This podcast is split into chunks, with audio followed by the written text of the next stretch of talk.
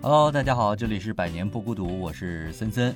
今天呢，我们要跟大家聊一个热剧啊，呃，现在也不热了，就是这个漫长的季节。然后今天呢，我们有一个嘉宾阿绿。大家好，我是阿绿。哎，呃，五一假期这个漫长的季节是开始更新，然后我相信大家应该看到五一期间。呃，全国各地人全部爆满，所以对于我们这些五一没有出门的人来讲，漫长的季节就是一个馈赠了啊。然后呢，它是一天一集的更新，但是我没有追着看，我是在它全部更完之后才看的。其实我当时没想看，但是呢，我我我看这个剧的评分从九点一，然后。到九点五了，就是它更完之后到九点五了，我就想，哇，这是什么剧？然后我才集中看了，花了两天的时间把这十二集看完了。嗯，其实我看也是森森推荐的，就极力推荐。五一放假回来之后，他说你看这个吧。然后同时我也是看那个之前关注的博主，嗯，然后他说就是分评分降的很高，不不是什么降的很高，降的反降，升的很高了。就是完结了之后，它反而升了，因为一般情况不是它会呃稍微少降一点，即便是神剧，对，嗯。然后后来我觉得那那咱们就是。呃，一睹为快吧，一睹为快。然后其实九点五分啊，在这个华语的电视当中，其实是非常非常高的。你看九点五的，我查了一下豆瓣有什么，比如说《父母爱情》。啊，然后这个《士兵突击》《亮剑》都是这种特别特别经典的剧，而且他们都是在 这个电视台台里播的这种，对上星的。然后呢，这个漫长的季节可是网剧啊，所以由此可见，这是众多 这个观众的这个选择。所以首先我们要来聊一下这个剧的品质。呃，我觉得就像是电影的品质，就是每一集你看它。呃，无论是它的服化道，还是它的就是整个的质感上，我觉得特别像电影。没错，嗯，我是反而觉得有点像，就是它这种剧情的紧凑，很像呃美剧、英剧那样。嗯，因为我平时就是追美剧比较多嘛。嗯，然后再加上它这个又很本土。就是讲的是东北的事儿嘛，嗯，然后就虽然我也不是东北人，但是看那个就是很沉浸，你看那些场景啊，还有他们那些对话，就觉得很亲切，嗯嗯，而且从时长上来讲，我记得有一集好像是十一集，就是大家最喜欢的十一集，封神的一集，一小时四十分钟，呃，就就是相当于一个电影，相当于一个电影的时长，就是可以看出来，其实导演在这个剧的分集上。呃，不是说一刀切，我就是二十分钟一集，四十分钟一集，他还是按照他以故事的表达为首要的去去去这么分级的。然后刚才阿绿也讲到了，其实这个剧是讲了发生在东北的这个故事哈，就是大家也觉得这个故事特别东北，当然不只是演员哈，呃，场景，然后整个它的剧里面的各种的元素，但是这个剧是是在云南拍的。哦，是这样吗？对，看到一些采访才发现，他这个桦林钢铁厂桦钢是以昆钢哦为场地拍的。那他那个还是就是目前还是正就是叫什么废弃了吗？呃，我这我不知道，这我倒不知道。咱们有机会去云南玩吧。然后这个呃，范伟在这个剧里面穿梭撒尿的那个玉米地是导演组在云南花了三个月的时间种出来的。嗯，所以整个它的这个这个场景的搭建，其实都都特别的还原还原东北那个年代的这这这种感觉啊。呃，我觉得聊了这个品质之后，第二我们聊一下演员啊。呃，辛爽是这部剧的导演，那就是他的上一部剧是《隐秘的角落》，就是在当年来讲，其实也是一个神剧了。大爆剧，没错没错，对，所以呢，他选演员呢，在业内有一个，呃，就是一个标准吧，他自己的标准啊，就是，比如说成年的演员，比较成熟的这个演员，他会选就是戏骨类的。你看，在这个剧当中，范伟，呃，秦昊，对，然后还有这个陈明昊，嗯嗯，其实都是演技派。然后呢，我们反观《隐秘的角落》，他选的是三个小孩，那三个小孩我们也都觉得。丝毫不拉胯，嗯，就是他选青年演员，就是或者年轻的演员，也都是选那种演技派的，啊，就是会他会特别，因为这样才能够保证这个剧，我觉得这是最基本的一个东西。而且我发现他还会选一些那个话剧演员出身的，嗯嗯，这还是演技。没错没错，嗯，其实那个导演选角，他还挺喜欢选那种演技派的话剧演员出身。呃，像除了老马以外的那个，因为老马其实我们还挺熟悉的嘛。然后那个像老马以外的另一个，就是我最喜欢的演员，他就是蒋奇明，也就是我们的哑巴战神。呃，他在那个剧里边是扮演那个谁沈墨的，呃，谁来着？弟弟，弟弟，弟弟，军儿哥。啊，对。他叫什么角儿？傅卫军。对，你到底喜不喜欢他？不是我，只要记住他的名字，我就忘不掉了。你记住他的脸吧。纯爱战神，就他不用说任何一句话，但是他能把那些他确实也没说任何一句话。对，因为他的设定是哑巴嘛，然后呃，他就聋哑人，不好意思。然后他那个就直接把那些感情呃表达的淋漓尽致，他一个眼神就是他就能。呃，反馈出很多情绪。他揍人的时候是一个表情，他去看沈墨的时候是一个表情。嗯，就是，呃，我不知道你有没有看过那个 B 站里边那个 cut，然后，啊，居然不看，我回头发给你。必须看，我现在看。就是特别的，呃。有故事感，然后你基本上看完那一个 cut 之后，你就基本上把这个事儿，呃，大概了解他跟沈墨之间的那个，我我感觉我自己感觉，嗯，然后嗯，而且他在那个这个演员他在线下，嗯，会就是有一些 live 呀，然后唱歌也很好听，因为他们还会呃唱一些就是音乐剧啊，表演一些音乐剧，嗯嗯，然后呃我我我我必须强烈安利一下那个网易云音乐有一个呃他的。叫什么？就是专辑，然后就是他在呃表演的时候的那些音乐剧的录音。哦，都是他唱的。对，没错。虽然就是音乐剧，他可能会现场收音的情况可能不是特别好，但是嗯，就是特别专供那些女孩子们。嗯，干嘛？没 没有没有。哎呀，我我我我这期节目找这个女生嘉宾的时候，我就在想，一定会就是我们聊到。呃，推荐这部剧当中最喜欢的演员的时候，这完全爆了好吗？小红书，呃，什么那些抖音啊什么的，全一刷全都是。新晋老公嘛，新晋老公蒋奇明啊，这个确实是挺帅的。而且这个蒋奇明现在完完全全就是中国万千少女的 新晋老公。没错没错。啊，他确实是那种克制的帅，就他在剧里面这个角色。其实他是相当克制的，啊，然后狠起来又特别狠，但是隐忍的时候呢又非常的隐忍，然后又是一个护姐狂魔，嗯啊。其实我觉得他们俩的线，我真的是。OK，故事我们一会儿再聊啊。不行，我想说他有点扑朔迷离。好，我们嗯，故事一会儿再聊。然后呢，呃，如果我在这部剧里面选一个我最喜欢的演员的话，就是马队。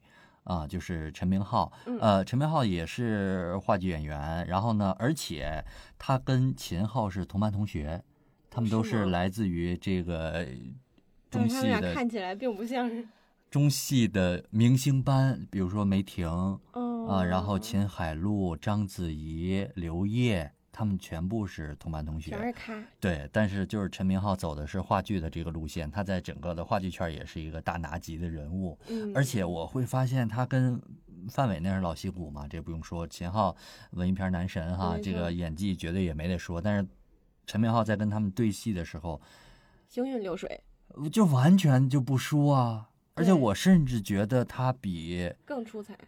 对，我觉得比范伟给我的惊喜会更大。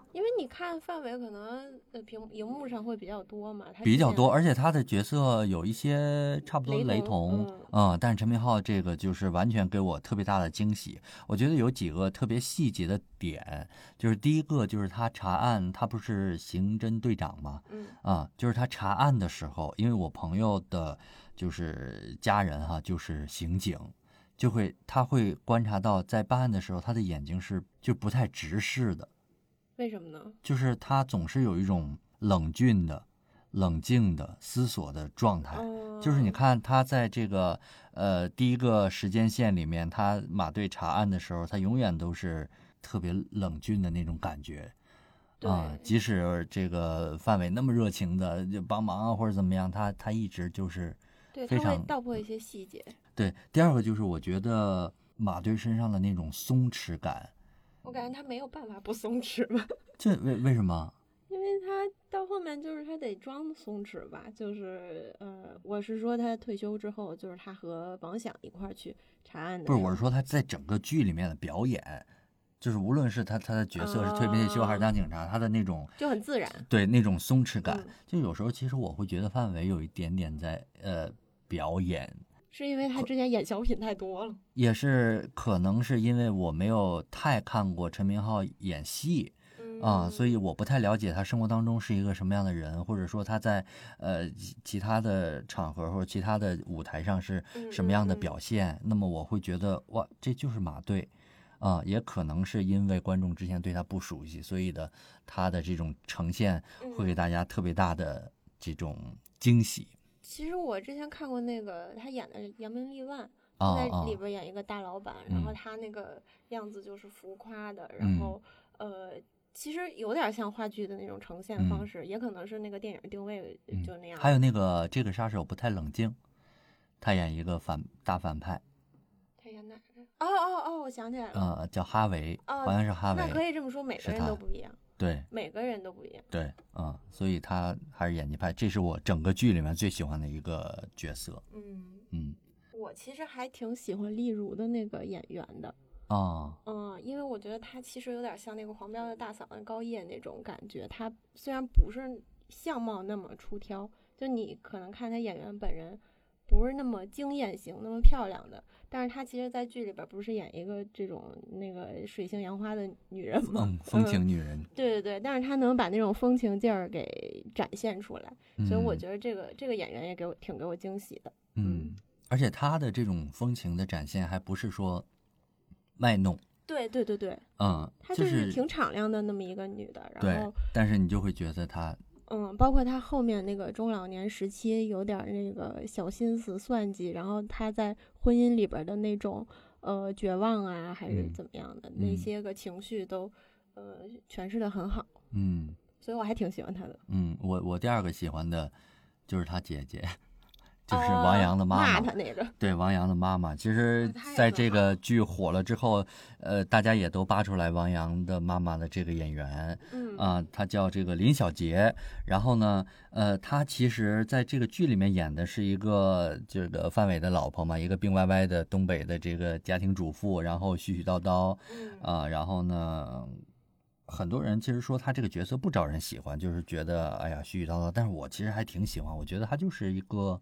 很真实，很真实的妈妈。嗯，对，嗯，很真实的妈妈，而且，呃，就是那种，就是心疼儿子，然后又那些对话，对，又又又不敢顶撞老公啊，就是那种那种劲儿演的非常非常好。然后，其实，在去年还是前年的一个电影当中，叫《别告诉他》。嗯啊，里面全是一个华裔演员出演的这么一个片子，里边林小杰是也是演了一个母亲，然后就是地道的英语。嗯，其实她非常非常早就移民澳洲了，然后呢会拍了很多的美剧啊，还有 HBO 的很多剧啊，所以她是一个相当有国际性的一个演员。但是在这个剧里面，她就是一个地道的东北妇女。对啊，然后那个我我记得在微博上看到有人问他说：“那个老师，你为什么就是把一个？”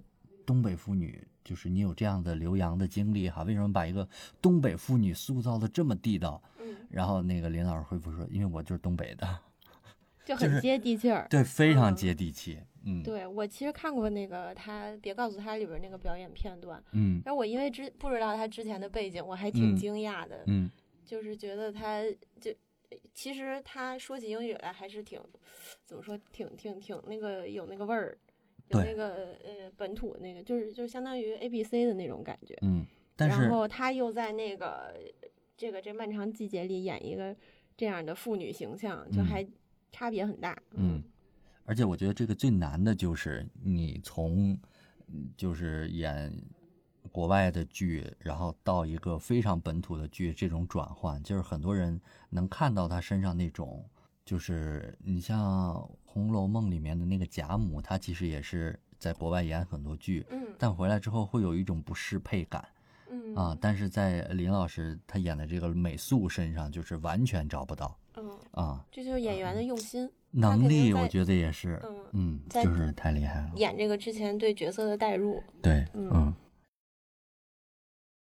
刚才我跟阿绿呢，分别说了一下这个剧里面我们最喜欢的两个演员，其实喜欢的还有特别多，一很很多一些边缘的小角色，其实也挺喜欢的。嗯啊，然后呢，接下来我们聊一下，简单聊一下这个剧的情节。我觉得《漫长的季节》它的情节主线，我我个人认为啊，主要是分为两个，第一个就是碎尸的是谁，就是凶手是谁；第二个就是碎的是谁。就是这个 碎尸是谁？然后其实从表面看起来，这部剧的三个主角都是男的，对吧？这个秦昊演的彪子，然后范伟演的王响，还有。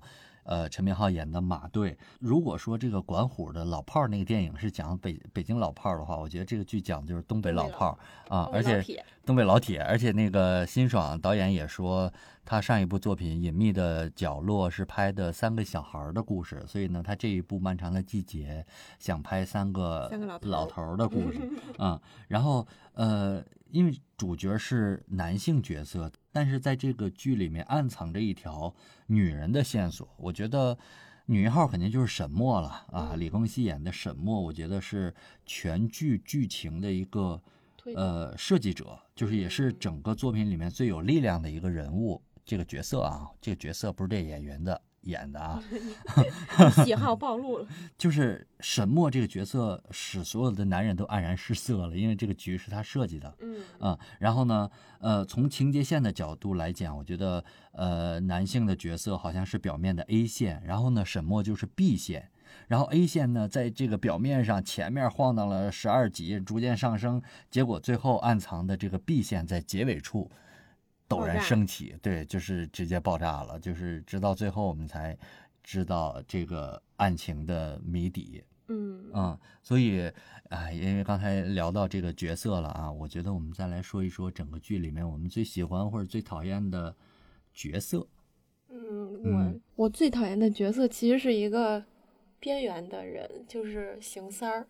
哦。就是他真的坏的太纯粹了，对，保卫科科长，嗯，然后他是呃开始的时候投机倒把，然后被王想发现了，王想就很正直嘛，嗯，然后就说你不能这么着啊，然后他就去给王想使坏，在人家放死耗子什么的，从那个死耗子的事件，然后再到他设限王阳，然后就是我其实是对这种。呃，让人受委屈的剧情特别的讨厌，特别的反感。嗯，所以我对这个人就坏的特别纯粹的人也特别的反感。啊，当然了，他可能是为了推动主线剧情的一个工具人儿，但是就是呃，在这上面我真的受不了。就是我是看这段的时候就眉头紧锁，拧成了绳儿。对，嗯嗯。那你对于最后邢三儿跟王想的和解那一块，你有触动吗？就是邢三儿说，以后叫我三儿吧。这样显得亲近，就那一块儿。然后我看弹幕的时候，很多人都泪目了。我只能说，虽然他这个结局我没有爽到，但是他们的和解是我意料之中的。我觉得他们那一辈儿的人可能就会，就是以这个作为结局了。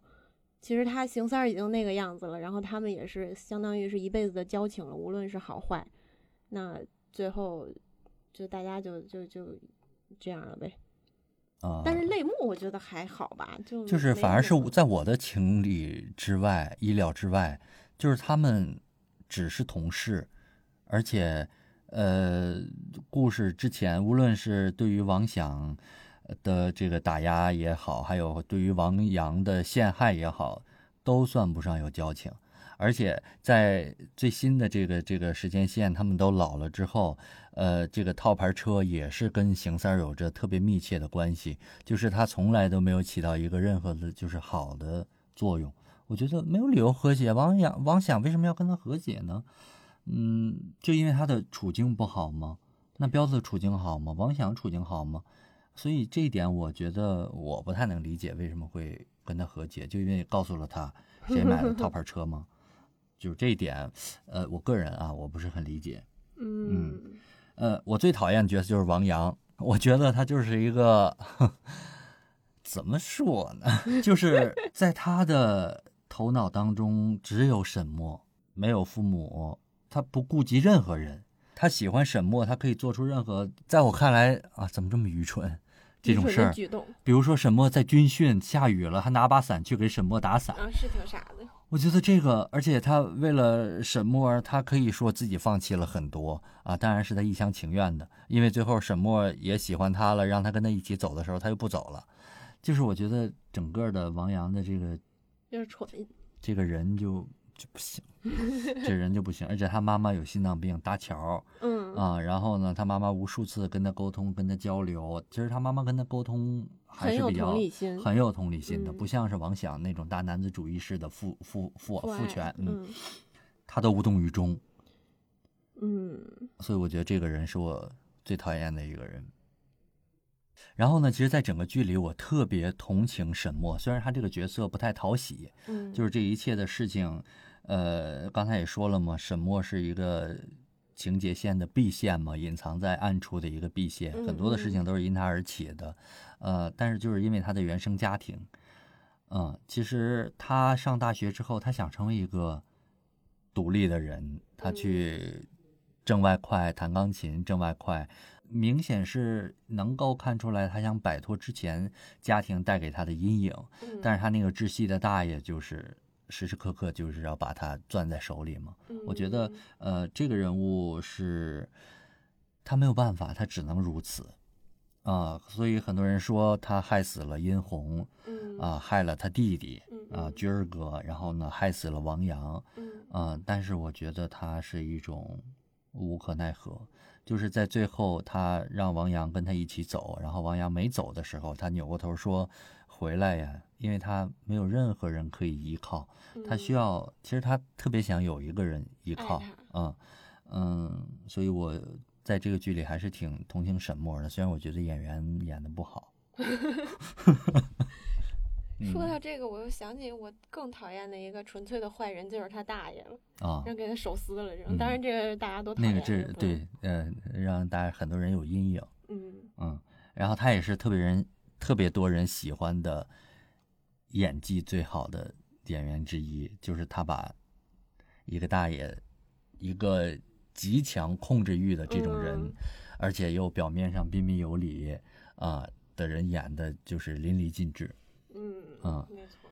呃，聊了我们特别喜欢的、特别讨厌的角色，我觉得这部剧还有一个特别呃。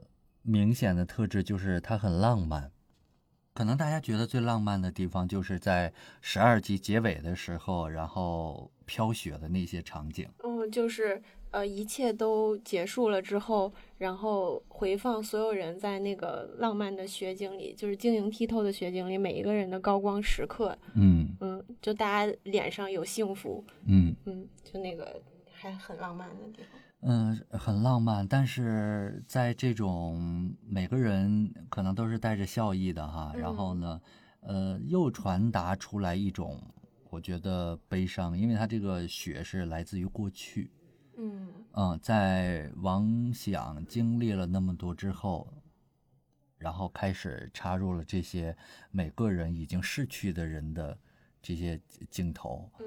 然后电影学院的这个苏木老师，他这样评价这这场雪，他说，呃，很多电影表现雨，然后呢，电影中的雪往往是纯洁浪漫的。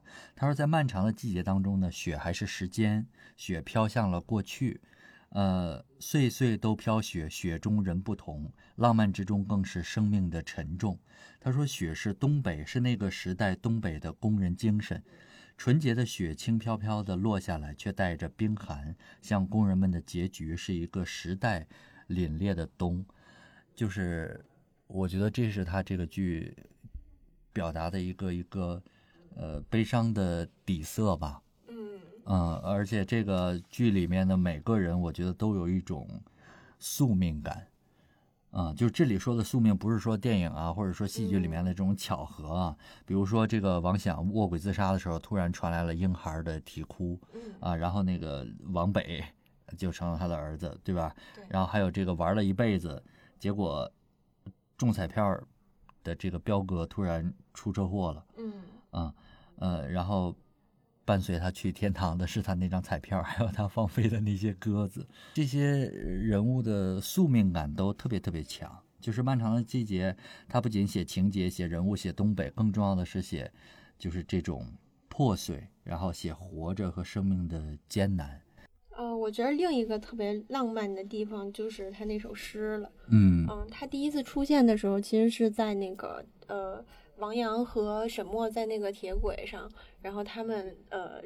就是背后洒着夕阳阳光，然后王阳就是有一点羞涩的去给沈墨念他自己写的诗，然后那一段其实是还是能表现出一种就是青涩的感情萌芽的那种浪漫，嗯嗯，然后第二段就是最后那个一切都结束了，然后王想他去给他的给给王北和和巧云是吧？对，嗯，去念这个，然后是另一种。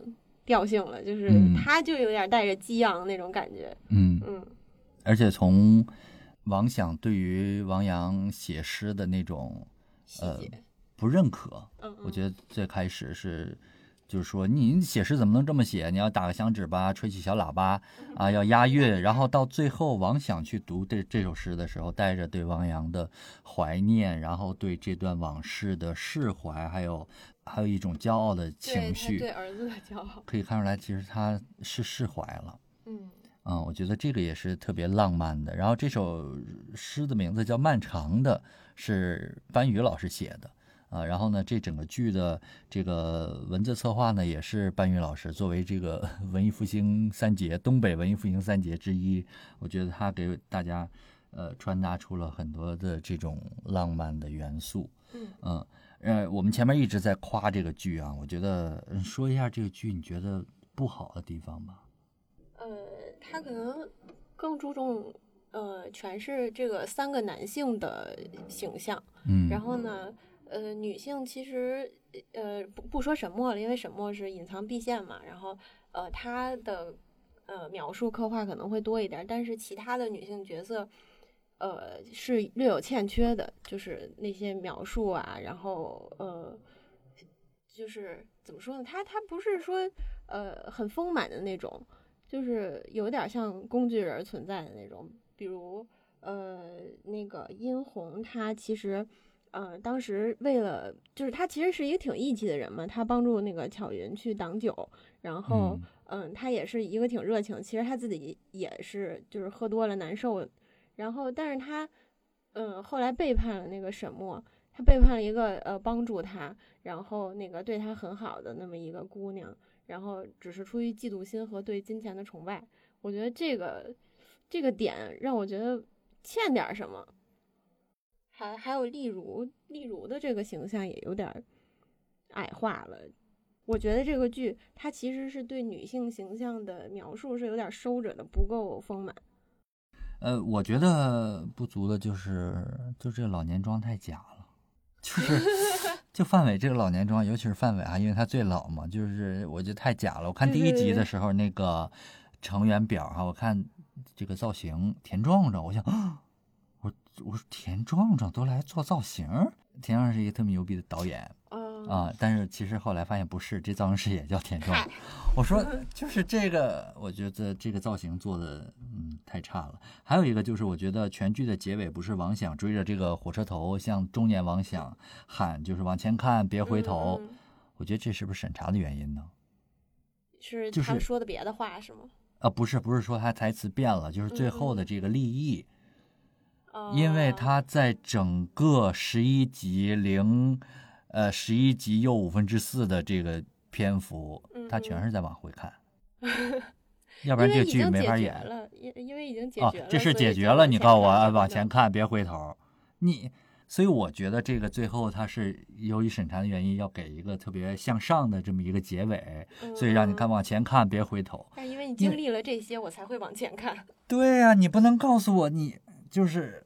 嗯，那我们就认为他是开火车的时候要向前看，就是就这个点，我觉得就是不好，有有一点点牵强啊。但是总的来说呢，这一个剧是瑕不掩瑜的，嗯，就是很多呃剧评人啊、影评人什么的都说它可能是二零二三年的最强的剧啊。虽然现在刚五月份，但它的品质确实是非常高嗯，而且在这个疫情刚刚复苏之后，其实我们知道影视业被摧残的还是挺惨的，就是整个这个行业吧，啊，它可以说是给整个行业，呃，像是打了一个强心针。嗯啊，就是也还是有人在认真的拍剧的，然后也有非常有能量、非常有天分的人在特别认真的做这个工作，就是没有把观众当傻子，就是他们的创作奉献出来是诚意满满的，而且这种诚意是可以通过一帧一帧的这个镜头让观众最直接的感知到的，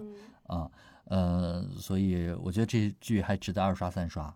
嗯，没错，它有一些细节，其实我还挺喜欢那种看完剧之后，我去，比如说去看一些解说呀，然后看一些会有很多自己没发没没没发现的地方，小细节，然后我再去看的时候，可能就会注意到这些，就哇妙。对对对，嗯，所以我们决定再去刷一下这个剧。好，这就是本期的《百年不孤独》，给大家推荐一部好剧《漫长的季节》。拜拜，拜拜。